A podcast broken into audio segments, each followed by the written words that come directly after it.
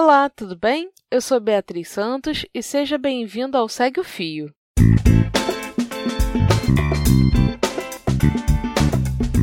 Esse é o programa do Midcast, onde são materializadas em podcast as populares threads do Twitter, em episódios de no máximo 8 minutos. Se você não sabe do que eu estou falando, Thread é uma sequência de vários tweets abordando um tema específico, onde apenas 280 caracteres não seriam suficientes. Esse formato tem sempre uma pessoa narrando, pode ser algum convidado, algum integrante do Midcast ou a própria pessoa criadora do fio. Vale lembrar que o conteúdo a ser reproduzido aqui possui a autorização prévia do autor. Hoje iremos conferir a thread da Sueli Feliciane, a arroba Sueli Feliz. Ela foi publicada no dia 30 de junho de 2019 e fala sobre o desafio de se trabalhar com a leitura e a escrita de adolescentes e adultos de periferia. Vem comigo e segue o fio.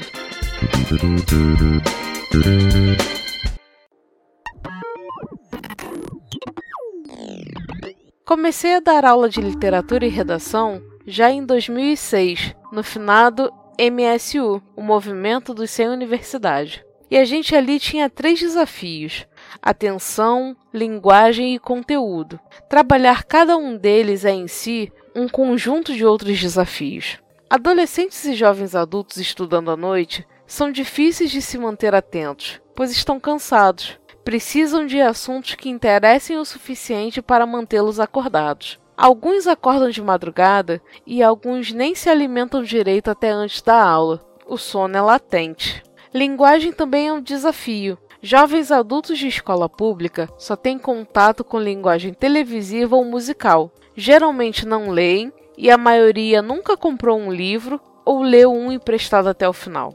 Esse recorte pode ser confirmado através da pesquisa Retratos da Leitura no Brasil, divulgada pelo IBOP em 2016, que mostrou que 44% da população brasileira não lê e 30% nunca comprou um livro.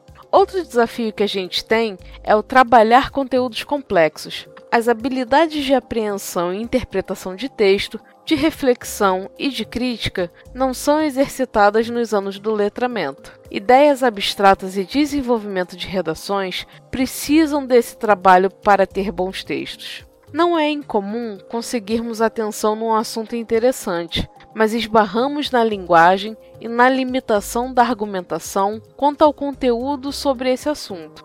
Por exemplo, o assunto violência sempre gera atenção, mas ele invariavelmente cai nos jargões televisivos, usando o mesmo vocabulário utilizado nos noticiários sensacionalistas e numa discussão punitiva imediata e não propositiva. O assunto trabalho recai nos mesmos desafios, e assim tentar avançar no sentido de criação de conteúdos críticos, de linguagem ampla e de interesse aprofundado é um retrabalho de formação de leitores para termos bons escritores. Explico. Para ter uma redação de nota boa, você precisa ter contato com possibilidades argumentativas que ampliem sua linguagem. Para isso, precisa entrar em contato com o mais variado leque de textos possível, tentar interpretá-los e refletir sobre seus conteúdos haverá um trabalho de aquisição de novas palavras e estruturas linguísticas, novas formas para dizer alguma coisa, formas mais claras de explicar o mesmo fenômeno ou situação,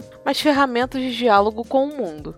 Então não tem essa de não vai ler Harry Potter. Não tem essa de não valer Crepúsculo. Nós estamos em um país que não lê e isso cria uma maioria incapaz de decodificar notícias importantes ou a própria Constituição, por falta de uma prática de leitura assídua e variada. Não estimular essa prática é um projeto de Estado, para educação apenas para o mínimo do trabalho precário, ler pequenas instruções e fazer contas simples. Essa educação não forma pessoas capazes de utilizar a linguagem a seu favor. Promover leitura variada e crítica, sobretudo, é uma postura dialética e histórica com relação às manifestações culturais. É promoção da cidadania e crítica às instituições burguesas. Quem não sabe decodificá-las, não sabe reconhecê-las. Pessoas manipuláveis são mais facilmente levadas a apoiar o que não as beneficia Pense nisso e incentive seus pequenos, médios e grandes leitores. Não importa a idade, o tamanho do livro, nem o assunto que lhes interessa.